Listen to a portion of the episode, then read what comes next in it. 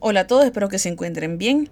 Hoy vamos a ver al SCP-036, The Reincarnation Pilgrimage of the Yazidi, la peregrinación de la reencarnación de los Yazidis. Clasificación, seguro. Descripción. SCP-036 incluye la localización del lugar 22A, un pequeño aeropuerto en la región de Mosul, al norte de Irak, y el lugar 22B, la destinación de los pasajeros que embarcan en el lugar 22A.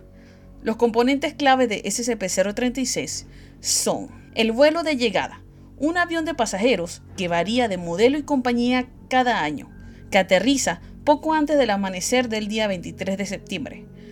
Aparece en el radar a una distancia de 30 a 40 kilómetros al lugar 22A. Cuando aterriza, peregrinos desembarcan del avión y entran en la terminal.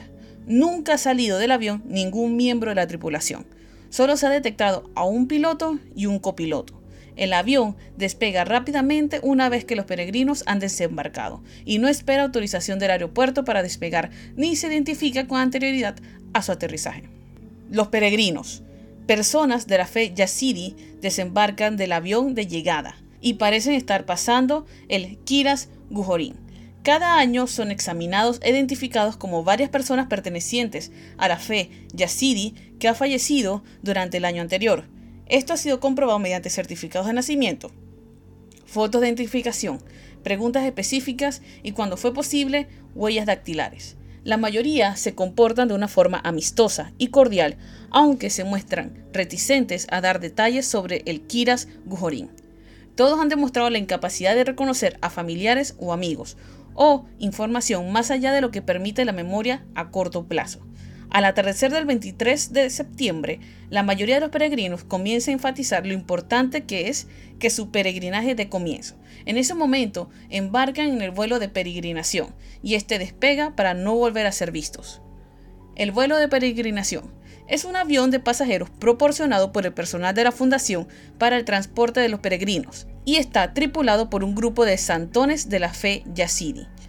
La tripulación es incapaz de dar detalles sobre la peregrinación o sobre la naturaleza del Kiras Gujorin. El equipamiento de la fundación a bordo funciona correctamente, pero los registros de los aparatos apenas han aportado más información sobre el peregrinaje. A pesar de que el avión desaparece durante siete días, la tripulación y los datos recuperados indican tan solo una ausencia de unas horas. Los días no están presentes en los equipos de grabación y cámaras, aunque nunca se observa nada abnormal. El avión desaparece del radar y se pierde contacto a una distancia de 50 a 60 kilómetros del lugar 22A, hasta su regreso al amanecer del día 1 de octubre. Lugar 22B. Es el destino del avión de peregrinaje un pequeño aeropuerto formado por una pista y un único edificio localizado en las coordenadas solo ha sido observado por la tripulación del vuelo y con las cámaras del avión. No aparecen imágenes satelitales y los intentos de llegar hasta él por tierra han fracasado, una vez con resultados desastrosos. Las cámaras presentan problemas al enfocar el área, ya que el calor irradiado por el suelo provoca un efecto espejismo en todos los objetos que se encuentran a más de 12 metros del avión. Un avión de reconocimiento de la Fundación que voló sobre el área varias semanas antes de la peregrinación reveló un área sin desarrollar y lo que parecía un una antigua estatua de piedra. En la década de los 90, el destacamento móvil Sigma 4 intentó llegar al lugar 22B durante la peregrinación. Al acercarse, se perdió la comunicación y no se supo nada más del destacamento móvil. No se recomienda realizar más intentos de exploración durante los 7 días de la peregrinación. Procedimiento especial de contención. Una vez al año, un destacamento móvil especial deberá ser desplegado desde el cuartel de contención 02 en Not authorized al lugar 22A para defender la pista y el aeropuerto que se encuentran dentro de las inmediaciones.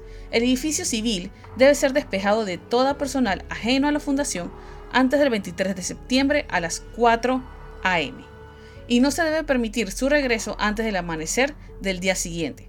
El día 1 de octubre todos los civiles deben ser evacuados nuevamente antes del amanecer y se debe permitir su paso al lugar 22A hasta el regreso del vuelo de peregrinaje.